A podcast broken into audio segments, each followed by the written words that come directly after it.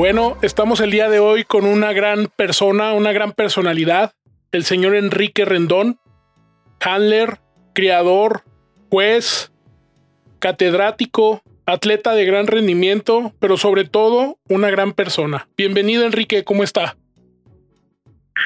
Muy bien, muy buenas tardes. Muchísimas gracias por la invitación, señor. No, ya sabe que estos micrófonos siempre están abiertos para usted y para su familia. Muchísimas gracias. Señor, yo tengo una gran incógnita. Este, no sé si alguna vez lo hemos platicado, pero me gustaría saber cómo fue su iniciación en esta parte de la canofilia, cómo usted empezó a ser parte de este mundo. De este mundo, pues mire, siempre me han gustado mucho los perros desde niño, desde chiquito, y no tenía la oportunidad de tener ningún cachorrito. Eh, alguna vez una persona me, me regaló, me hizo favor de regalar uno, y mi mamá lo regaló. Y yo creo que eso hizo que me gustaran aún más y después, pues me empezaron a gustar los perros de raza, sobre todo los boxers, me gustaban muchísimo, muchísimo. Mi papá tuvo a bien comprar una hembrita llamada Terry. Y de ahí salió Vodka, una de mis boxers consentidas. A ella me, yo quería presentarla en los shows, sin saber que los shows pues, no había reglamentos, había estándares que seguir. Y mi perra era albina. Entonces, pues no podía participar. Así es que, bueno, ahí ya supe que, que había un reglamento para, para, las razas de perros, me empezó a interesar, empezamos a tener otros tipos de, perritos diferentes en el boxer. Después, yendo a competencias de federación locales, empezamos a manejar perritos, esto en la secundaria, ya de, de raza cocker, gigante de los Pirineos, labradores, rottweilers, pero compitiendo con gente profesional, ¿no? Es ahí cuando decido pues aprender más sobre el manejo de ejemplares y sobre los estándares raciales. Excelente. Gran anécdota. Señor, hablando de estándares raciales y de todo lo que conlleva los reglamentos internos, independientemente del grupo o del club en, lo que, en los que uno presenta los ejemplares, ¿cómo ve el día de hoy usted dichas reglas hacia la gente que presenta, es decir, el reglamento de, de buena convivencia de los manejadores, de los propietarios, de los criadores en los shows. ¿Cómo, cómo ve usted esa parte el día de hoy? Híjole, yo creo que hoy eso se ha desvirtuado muchísimo.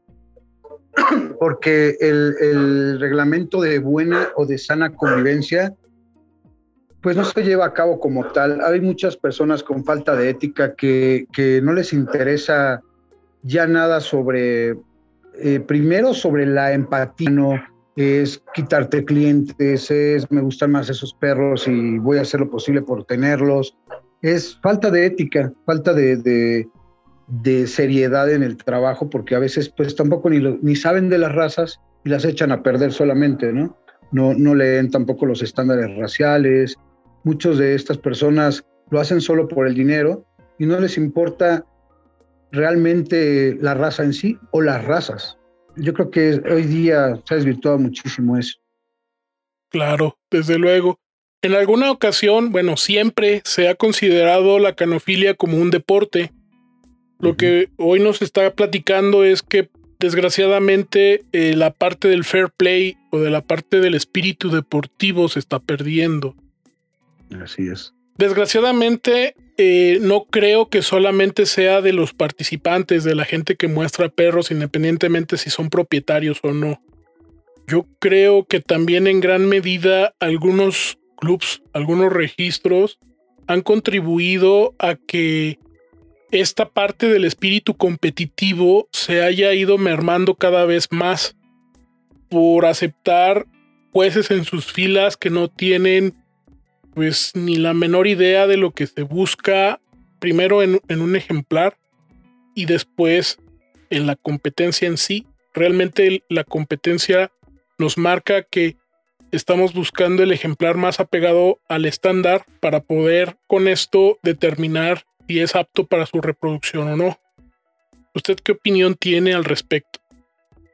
Claro, claro, claro. Yo creo que el problema aquí está en que invitan a muchos de sus compadres, gente que no, que no se capacita, gente que no sabe de la raza, gente que nunca ha competido, que no sabe parar un perro, que no sabe criar, es más, de hecho nunca ha criado.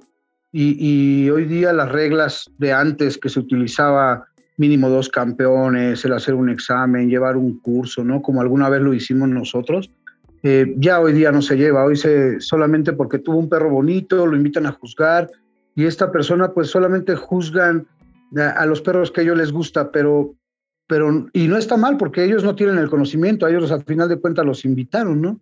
Sin embargo, esta situación eh, es muy importante y muy difícil porque ellos son los que rigen a nuestra raza. En el caso del American Bully, hoy lo veo muchísimo. Eh, el American Bully no tiene para dónde ir.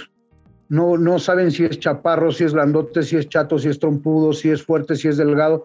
No, no tienen ya la idea las personas que están iniciando, precisamente porque los jueces, con su desconocimiento, premian al chiquito arrugado, al grandote trompudo, este, como un estándar o en una categoría que no le corresponde, pero eso es por desconocimiento de la raza y solamente por juzgar lo que a ellos les gusta. Pero, y también no es tanta culpa de ellos, sino de la casa que se encarga de regir a nuestra raza, ¿no? Que los elige. A ellos ya no les importa la raza ni la crianza. Se convierten en vendeperros, ¿no? En gente que, que vive de los perros no hay gente que vive para los perros. Y, eso hace a un lado a la verdadera canofilia. Tristemente así es. Tristemente así es. Yo, yo sé que, que usted actualmente es juez de dos clubes grandes e importantes en el mundo del American Bully, de la, de las razas tipo Bull para englobarlo más rápido. Este, si usted el día de hoy fuera director de jueces de cualquier club, de cualquier este, registro, ¿qué es lo que buscaría en un juez para poderlo certificarlo como tal, para poder darle el honor de poder juzgar a los ejemplares que los creadores presentan en los rings de conformación?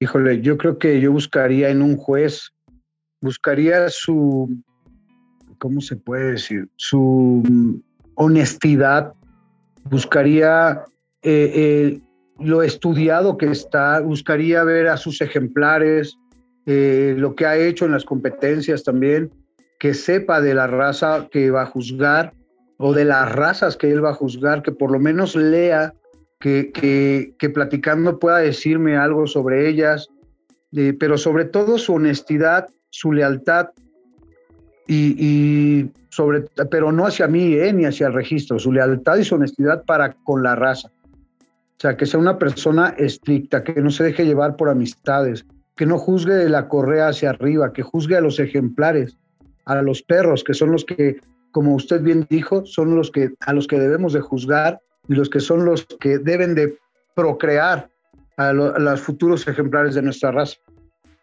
Entiendo, entiendo usted comentó hace un momento algo muy, eh, pues, traumático para la raza tan joven que, tenemos, que es el American Bully, una de las tantas que, tenemos hoy en día, que es eh, considerada eh, una de las razas más fuertes en el mundo de, la canofilia por, por, la, por la temprana creación que tiene y el impulso que ha llegado a tener.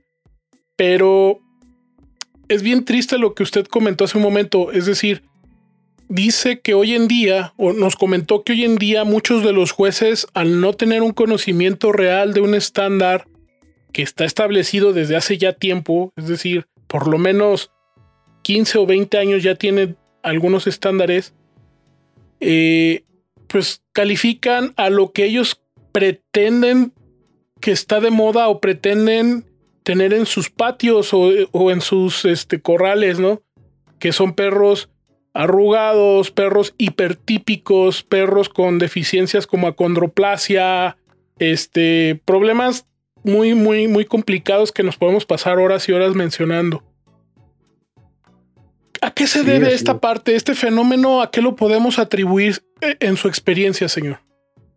Mm, bueno, yo se lo atribuyo al dinero, a las ganas de estar ganando dinero, al, al querer ser un vendeperros, yo así lo llamo. Eh, el, el, hecho de, de, que críen por lo que se vende y no por lo que es, es lo que desvirtúa la raza. Y no solo a la nuestra, a todas, a todas, ¿no? Yo creo que el American Bully es la única raza, eso sí, en la que si sale un perro malito, se vende como exótico más caro. Y ahí es cuando el juez dice, híjole, yo quiero eso, yo quiero vender, yo quiero, yo quiero sacar dinero. Si mis compadres me dan la oportunidad de ser juez y de ir y de conocer y de poderme traer un perro raro a mi casa y poder sacar dinero de él, eh, yo lo agradecería, ¿no? Eso es a lo que me refería con la lealtad y la honestidad para la raza. Eh, estas personas no visualizan al perro eh, como una raza, lo hacen para todos lados. Ahora hasta llegan a hablar de la evolución de la raza cuando ni siquiera estamos, bueno, somos una raza ya hecha, precisamente por culpa de este tipo de pseudo jueces.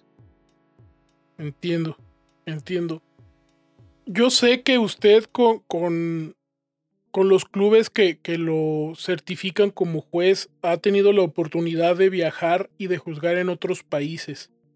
Eh, si bien eh, México ha sido una de las, pues no sé si de la, una de las cunas, pero sí uno de los eh, percutores de la raza y de los registros, porque en México se han logrado resultados grandes en cuestión de, de shows bastante grandes, y de bastante buena producción de ejemplares, su experiencia en otros países, ¿qué le ha dejado como, como riqueza en, cuestión de, hacia dónde va la, la, raza, hacia dónde va este tipo de movimiento en la canofilia? Eh, si, si, hay alguna luz al final del túnel o todo se ve igual como, como aquí en México. Pues yo lo, que pasa es que en otros lugares a los que he tenido la oportunidad de asistir, nosotros estamos en México muy por encima de ellos. A ellos están en pañales, señores, están iniciando apenas con la raza. Entonces, lo que nosotros acá que tenemos como un clásico, ellos lo manejan como estándar y es un perro muy delgadito, eh, siguen, siguen las características del estándar, sí, eso sí. Sin embargo, estas personas de las que platicamos están echando a perder a esos países que estaban iniciando muy bien y los están llenando de perros exóticos. Esa es, esa es la realidad. Nosotros, yo creo que todavía tenemos la oportunidad de corregir el camino y sí, sí, claro que hay luz y claro que podemos llegar a, tener con responsabilidad un estándar racial, como tal y como es, si seguimos esto con disciplina. Y en otros países, sí, los perros son lindos, son más delgaditos. he tenido la oportunidad de a todos los que fui, por lo menos así fue. Pero le digo, las personas que están alrededor de estos países empezaron a introducir perros que no correspondían, empiezan a hacer videos o este, en vivos de comentarios que no van al caso y que no nos llevan a nada con la raza. Sin embargo, yo creo que se puede corregir súper bien si al registro, el registro que, que vaya a realizar eh, la evaluación de dichos ejemplares se, se comporta a la altura y lo hace con, con disciplina y con honradez, ¿no? Entiendo, entiendo yo no sé si hoy en día eh, en México algún registro que no sea eh, la Federación Canófila Mexicana esté haciendo eventos o shows como tal.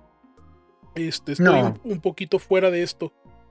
Pero sin duda, en la década anterior, eh, el movimiento de, de, la canofilia para las razas tipo Bulls con los registros eh, norteamericanos tuvo un auge bastante impresionante en México.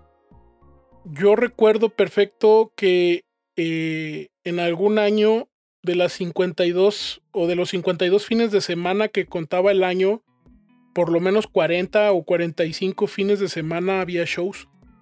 Este, eso es un volumen bastante impresionante.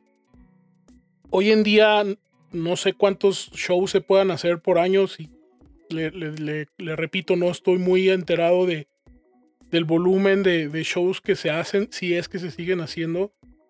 Pero, ¿usted qué prefiere hoy en día? ¿Ese volumen que teníamos antes, eh, con todo lo que conllevaba? Es decir, perros buenos, perros malos, personas con experiencia, personas sin experiencia, etcétera, o la tranquilidad de hoy donde uno como expositor se puede dar el lujo de, prepararse mejor y, llevar a los animales, eh, pues debería de suponerse que en, un mejor, una mejor preparación. Bueno, eh, bueno, yo preferiría las competencias, ¿verdad? Claro.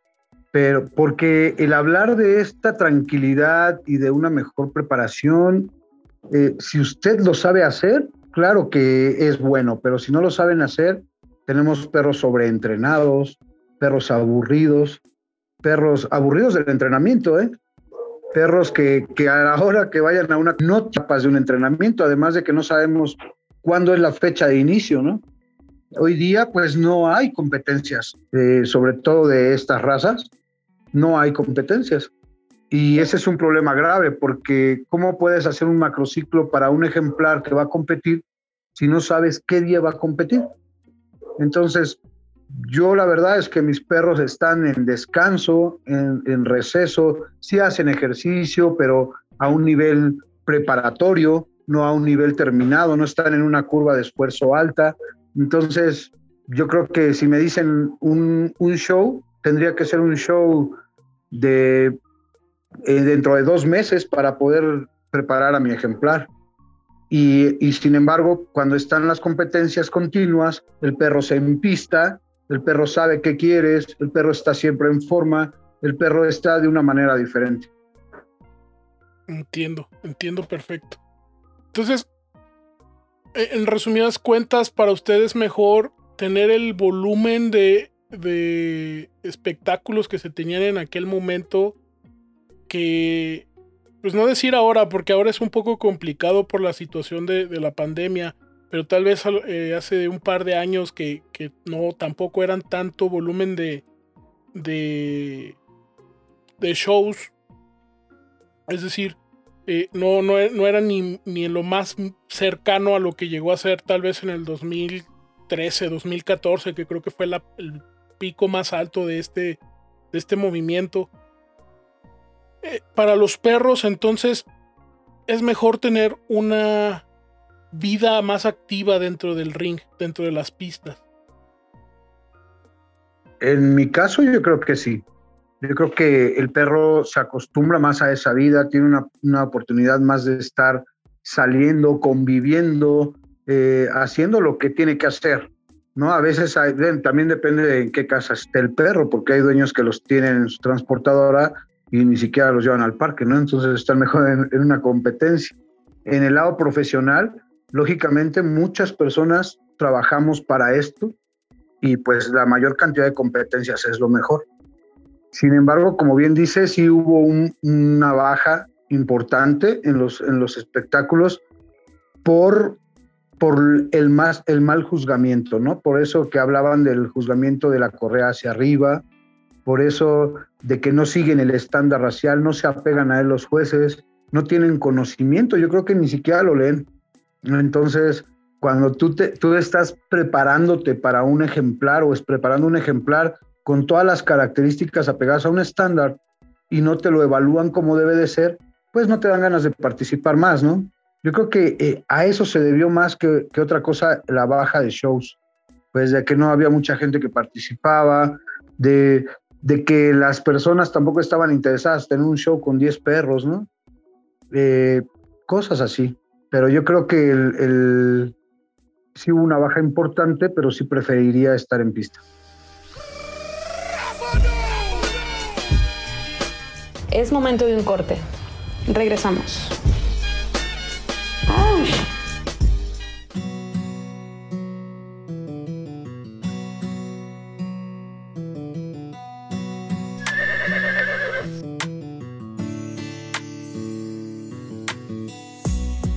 Experto adiestrador canino y una joven estudiante de veterinaria que creció entre caballos.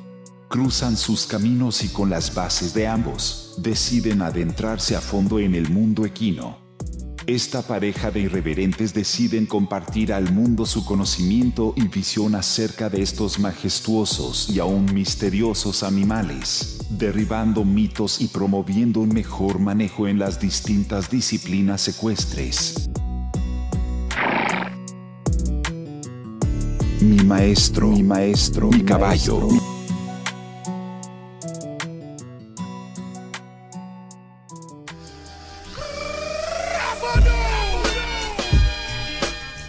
Regresamos. Muy bien.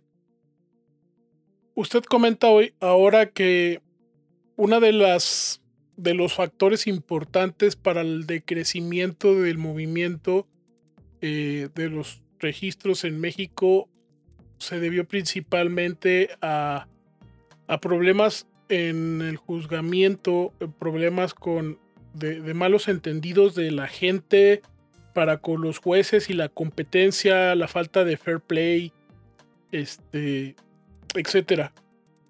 Usted se recuerda, bueno, seguramente Usted llegó a, organizar eventos bastante increíbles, bastante grandes, con jueces de bastante calidad.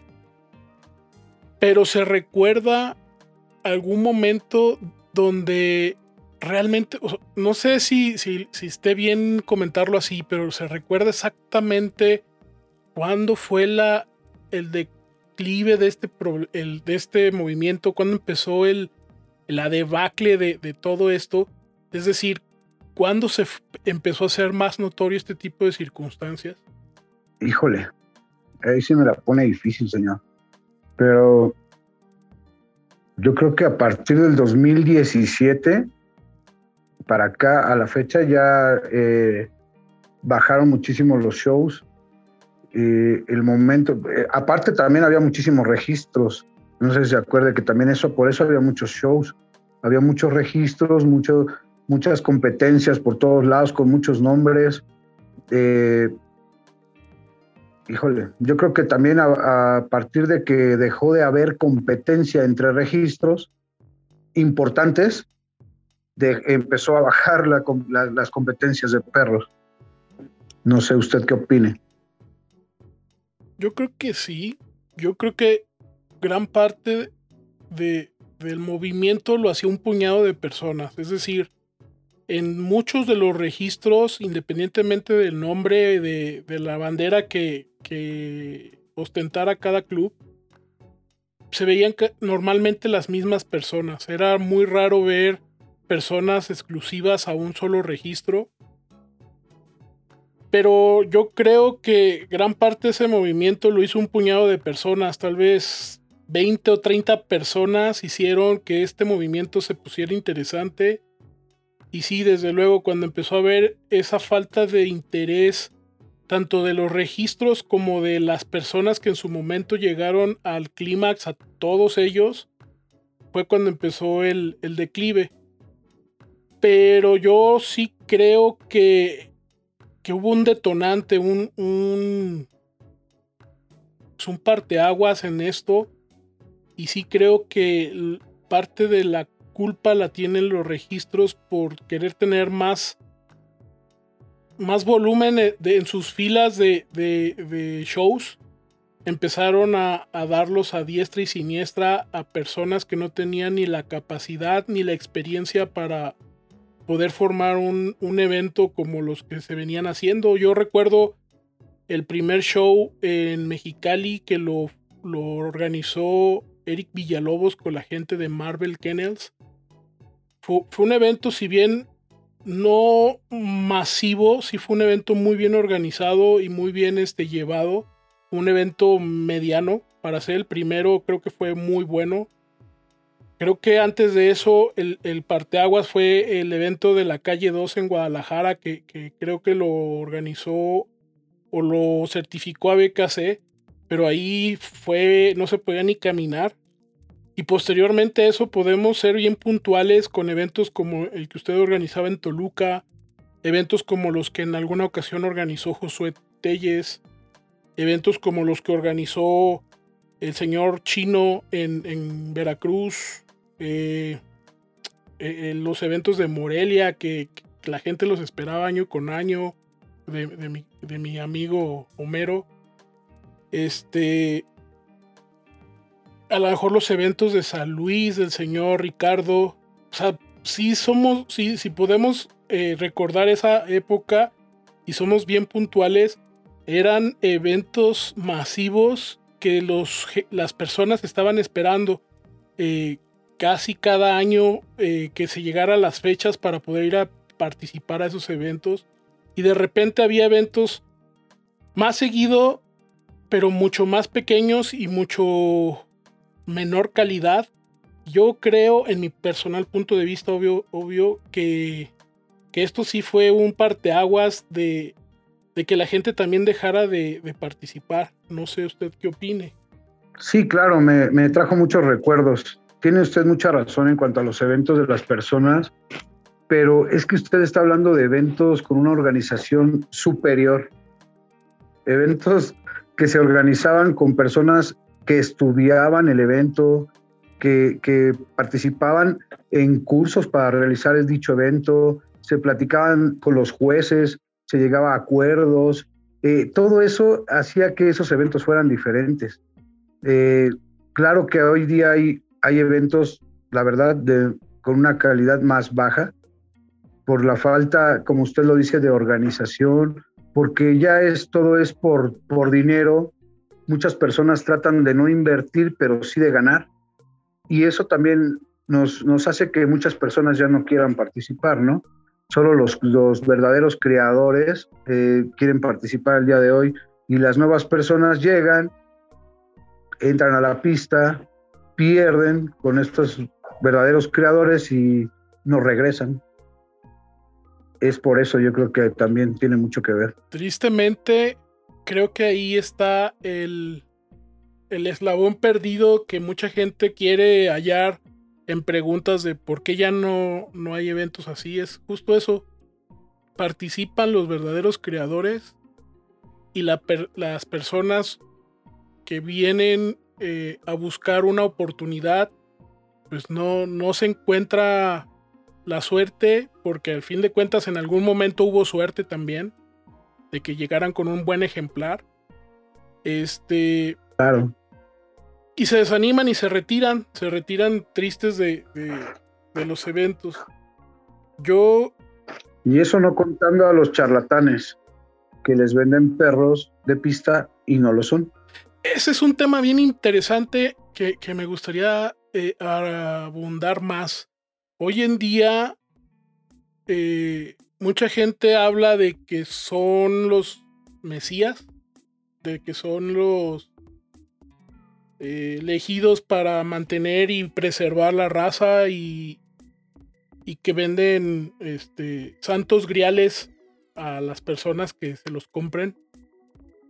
Ya no estamos hablando de ciberperreros. En, en alguna ocasión el mal lo hacían los ciberperreros o los creadores virtuales o los creadores online, como les quieran decir que, hablaban mucha este, teoría detrás de un teclado, pero que no tenían sustento de absolutamente nada y muchas veces esa información corría en la red y esa mala información ayudaba a que la gente no tuviera ni la menor idea de, de, lo que se buscaba en realidad, pero hoy creo que la tendencia es, estoy aquí porque soy bueno y te vendo lo mejor porque yo soy el único que lo tiene. Usted seguramente ha visto bastante de esto. ¿Qué nos puede compartir? Claro, no, no, no. Eh, ese tipo de personas hoy día están a la orden.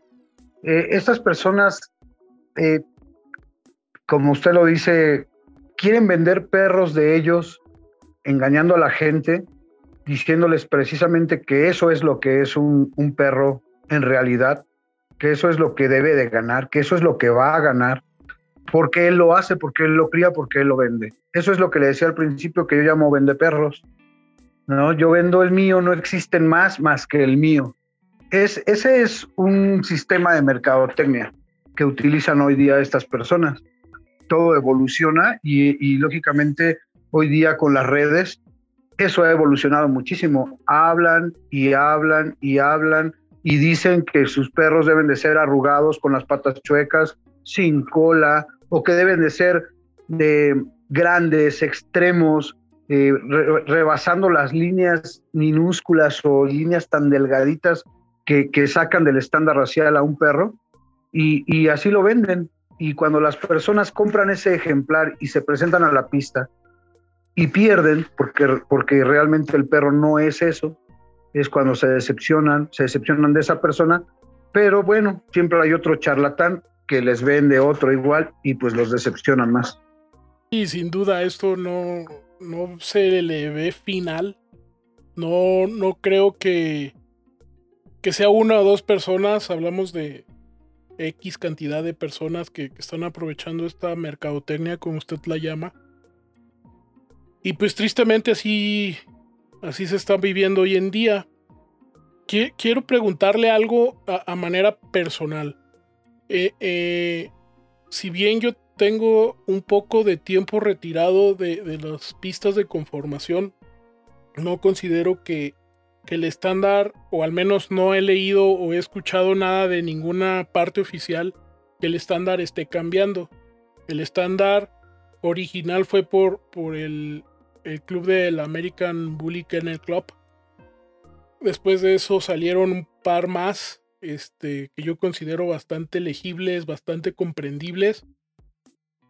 Pero casi todos están basados en este estándar original que que participó mucha gente que, hoy es leyenda en, la raza. Pero usted ya, ya nos platicó de que existen hipertipicidades este, y problemas eh, fuertes. Mi pregunta como entusiasta de la raza a una persona que es juez y que sabe del tema, hoy en día cuáles son los problemas, eh, primero físicos en la raza que se ven en las pistas y segundo, cuáles son los problemas eh, de salud, es decir, los problemas hereditarios también en la raza, problemas de salud que, probablemente se puedan evitar. Este, no sé si nos pueda compartir algo de su experiencia en esto. Híjole, hoy día vemos muchísimas displasias de cadera, displasias de patela, displasias de codo, eh, perros con problemas de espalda, con corazones, de perros con el corazón grande, ¿no? que no duran ni tres meses, se mueren, perros con muchos problemas de respiración por, por la exageración en acortar el hocico del perro, eh, problemas de prognatismo, enognatismo, de problemas en cola, híjole, tenemos muchos, muchos problemas gracias a, esas, este, gracias a esas cruzas irresponsables, gracias a esas ganas de querer ganar más dinero, gracias a esas ganas de querer, no de querer a la raza, sino de querer vender perros, ¿no? Gracias a eso tenemos todos esos problemas y todos son hereditarios. Todos, todos los que le acabo de comentar, colores, merles, ojos de, un color y uno, este, perros ciegos, perros sordos. Todos, todos, casi todos los problemas que hemos encontrado hoy día en pista son problemas hereditarios por las malas cruzas. Sí, desde luego, desde luego todo es hereditario porque al fin de cuentas el aporte genético del ejemplar, ya sea macho o hembra, pues va a estar ahí, todo el defecto se, se transmite hereditariamente, genéticamente el, hipertipo eh, hoy llama mucho la atención. No es, no es un detalle de hoy en día. Sabemos de perros que, que han estado rankeando en, las, los tops, no sé si tres o cinco de, de ciertos registros y que se hicieron boom en su momento por ser hipertípicos y y llamar tanto la atención que hoy en día están pagando las de Judas por, por cruzar con ese, ese ejemplar. Bueno, uno de tantos, ¿no? Hay muchos. Claro, no, no, y además lo siguen juzgando y lo siguen poniendo en el top. No ha desaparecido, sigue cada vez más hipertipo, más hipertipo, más hipertipo. Pareciera que lo que quieren es tener un Bull Mastiff o un Mastín inglés, eh, perros que ya están hechos, ¿no? Y que ellos están juzgando a ser Dios y crear otro Bull Mastiff o u otro Mastín inglés. Sí, desde luego. El otro día estaba platicando con una persona que aprecio mucho del juego del bully, de, los perros tipo bull, y me decepcionó un poco que una de sus preguntas fue, oye, ¿sabes quién opera el labio o paladar hendido, labio leporino? Y mi respuesta fue, sacrifícalo hermano, o sea, no tiene oportunidad de ser nada, va a tener siempre ese problema, ¿no? Y yo no repetiría esa cruza. Y lejos de, causar un bien, este, con mi consejo, causé una molestia obviamente y, creo que, que, dejé de ser parte de su círculo de amigos de esta persona. Pero hoy en día es bien común ver en post de, Facebook o de Twitter o de la red que, que, manejen que los perros cada vez más tienen este problema de labio leporino, paladar hendido y, y aún así lo siguen vendiendo y, ahora, y aún así siguen siendo los sementales de, muchos creadores y o pseudo creadores. Entonces, no sé, o sea, nunca me tocó juzgar eh, eh, un perro con este detalle, con este problema. Me tocó juzgar perros con problemas muy fuertes, muy serios. Pero creo que hoy en día esa parte ya no, no es este un tema de, delicado y que tal vez, bueno, a mí me causaría un poco de, incomodidad en mis crías, ¿no? Si, yo llegase a tener un perro con este detalle, me causaría un poco de problemas personales porque no, no, no coincido vender un perro de este tipo y mucho menos seguir criando perros que tengan este problema. Pero hoy en día creo que es muy normal, muy natural, ¿no? Sí, es lo de hoy. Creo que esos perros hasta más caros los venden ese es, el problema y la gente no sabe el problema que está comprando, ¿no? Perritos que no llegan ni siquiera al año de edad y se mueren y que les costaron unas fortunas impresionantes. Y estas personas siguen cruzando porque siguen teniendo dinero. Es, esto es lo que nos lleva a todo el dinero. Ellos, como le decía, ellos viven de los perros, no para ellos. Ese es un problema grave y no lo entienden. No son capaces de leer no son capaces de escuchar un consejo, como usted bien lo comenta, se molestan, si usted les comenta que eso está mal, que no lo deben de hacer, ellos se enojan y, y simple y sencillamente ya no te hablan más o ya eres su enemigo, ¿no? Eh, pero son personas que no entienden y que no destruyen solo a la raza American Bully, sino a todas las razas. Hoy día ya encontramos eh, eh, Bulldog francés Merles, Bulldog inglés Merles, chocolates, tricolores, perros que no están aceptados en un estándar racial y, que se venden por mucho dinero por el desconocimiento de la gente y por, por los charlatanes que, que crían eso y lo venden, ¿no? Pues sí, tristemente así es. Y así seguirá siendo por un buen rato, creo yo. Mientras haya demanda, va a seguir habiendo oferta. Pero creo que tendríamos que cambiar a un tema más alegre y más de, lo que nos gusta platicar. Eh, los últimos años se ha logrado obtener de su mano, junto con el señor Manuel Sánchez, los títulos de el mejor creador en México de, en un show que, organizaron bastante bien, bastante buen nivel. El señor Aldo Paredes, el señor Josué Telles y lamento no recordar un par de personas más que están involucradas, les ofrezco una disculpa, pero llevaron el juego que es hacer una copa donde se busque el aporte de un creador hacia la raza, el, el aporte genético de una línea en particular hacia la raza. Y qué bueno que se empezó a hacer aquí en México. ¿Usted qué opinión tiene? Primero como espectador, después como participante y al final como ganador?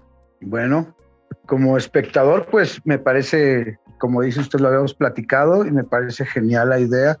Es algo importante eh, el, el, ver los resultados de la crianza de, los de los verdaderos creadores, ¿no? Ver, ver el resultado en sus perros, conocerlos, eh, ver la calidad que hoy día tenemos en México y la verdad se lleva uno muy gratas sorpresas. Como, como competidor, pues le doy muchísimas gracias al señor Manuel Sánchez por darme la oportunidad de manejar a sus ejemplares, porque tiene muchos muy buenos ejemplares. El, señor tiene un criadero increíble y tiene perros muy importantes en, su, en su yarda que valen muchísimo la pena. Eh, yo creo que, que como competidor, eh, el darle las gracias, porque yo creo que cualquier persona que hubiese traído esos ejemplares hubiese ganado ese torneo. Lo ganamos dos años consecutivos y, y, la verdad es que por la calidad de ejemplares que tiene y porque él sí se dedica a la crianza y vive para los perros, ¿no?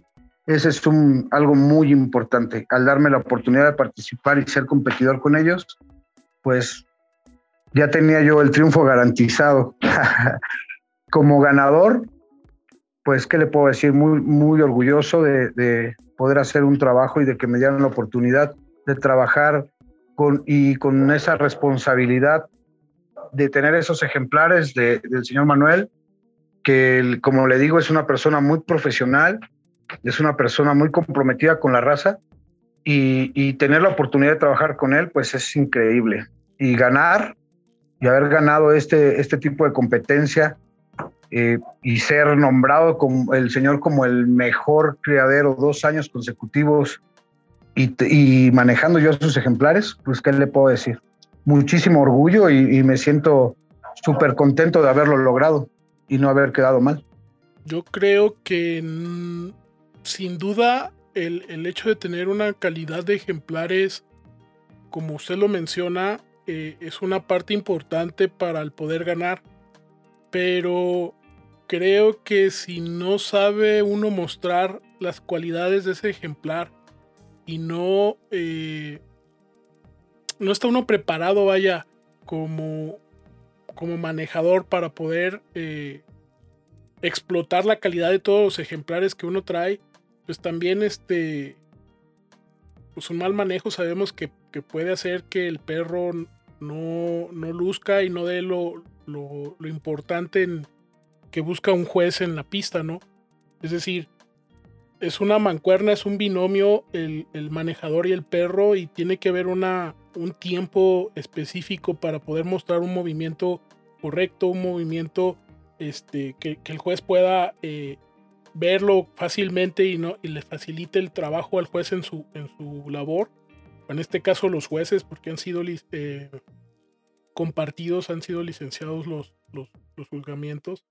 Yo creo que usted tiene gran eh, mérito en esta parte. De mi parte sabe que, siempre lo he respetado. Este, le, extiendo una felicitación una vez más públicamente. Y creo que a raíz de esto, eh, la gente también entendió un poquito más lo que es la raza y, no todo mundo se atrevió a, meter a los perros en, esas competencias, ni todas las personas que, están en el juego este, se animaron a participar de alguna u otra manera. Yo hoy le quiero preguntar a manera personal, ¿qué es lo que usted buscaría sin tomar en cuenta todo lo que ya se ha visto en estas dos competencias, lo que se ha visto en en Federación Canófila Mexicana, que si bien es un nivel diferente a lo que se venía manejando durante la década anterior, en un show. Es decir, ¿qué es lo que Enrique Rendón buscaría en un show para poder participar y superar las expectativas de lo que ha participado el día de hoy o hasta el día de hoy? Me pregunta, eh, ¿como participante o como organizador? No, le pregunto a nivel personal, como participante. Ah, ok. Como participante, yo que buscaría Uno, la organización del show, de cómo, quién lo organiza y cómo lo organiza.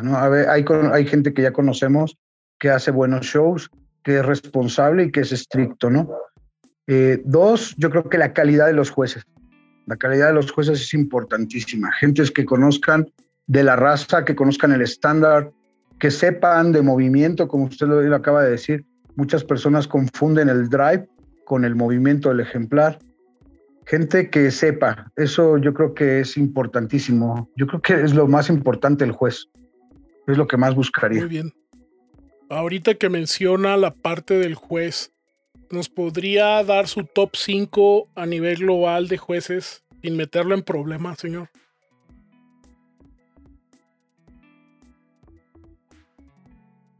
No, no, a, nivel global. Usted conoce mucha gente y, creo que, se puede dar el lujo de, darnos ese top 5 a nivel global.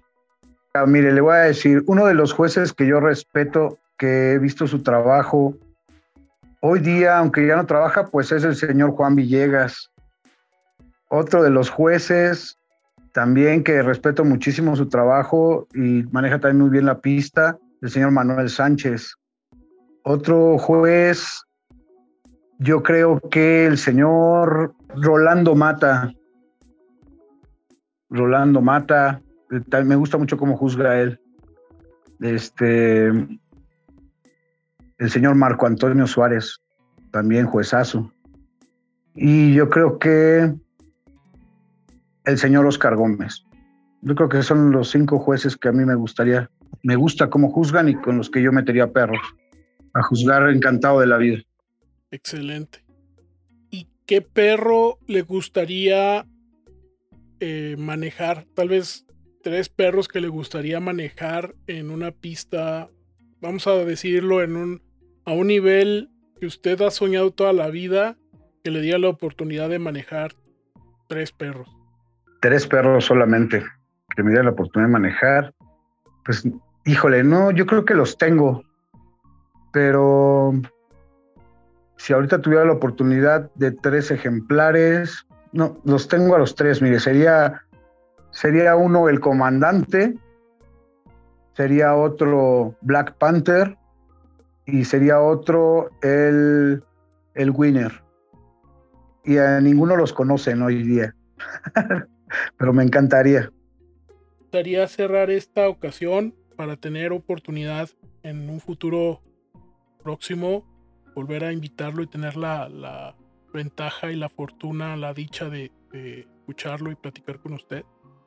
Me gustaría, eh, de todo lo que usted ha vivido, nos pudiera compartir una anécdota que le mueva sentimientos, señor. Que ese momento en la carrera de Enrique Rendón, donde siempre lo va a tener en su corazón y siempre va a ser parte de su formación como el profesional que hoy es.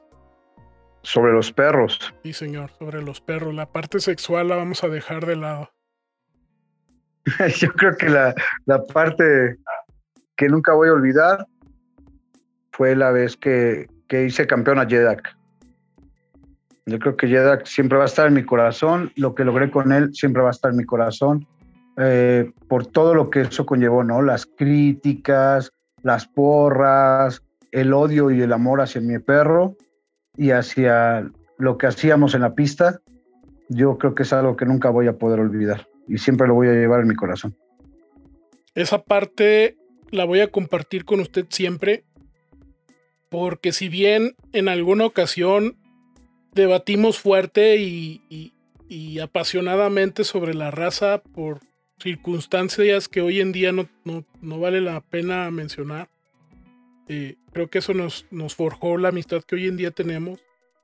Y si bien recuerda el título como campeón o los puntos que, necesitaba para lograr su campeonato fueron en, mi pueblo y justo en un show que, que yo organicé.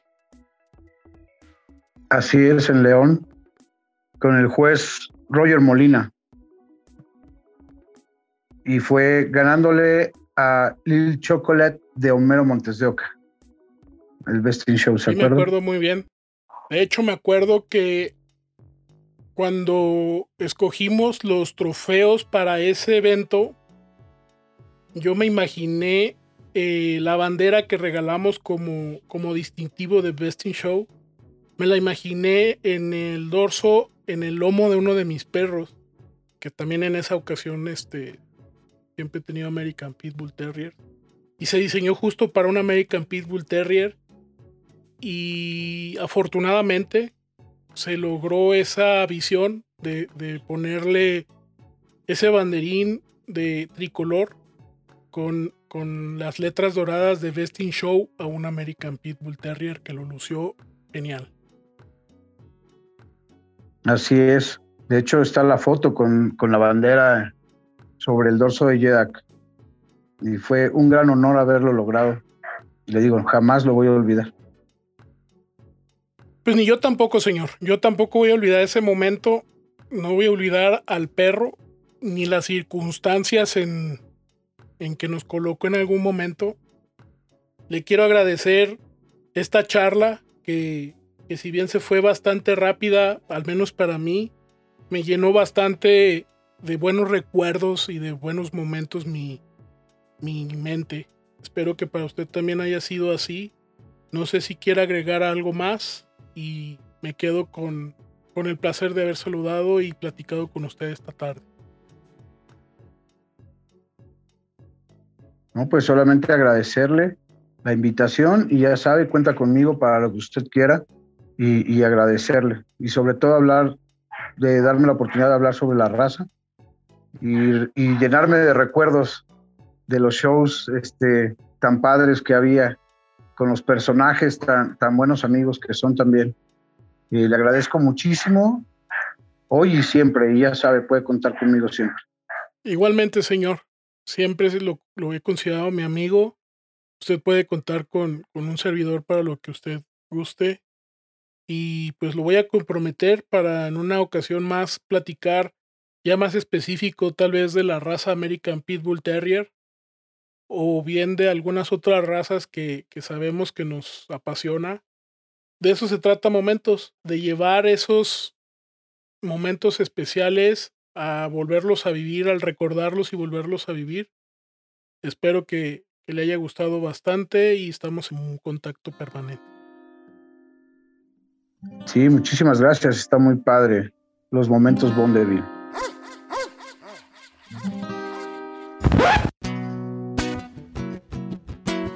Gracias, nos vemos en la próxima en Momentos Bondeville. Saludos a todos, menos a uno.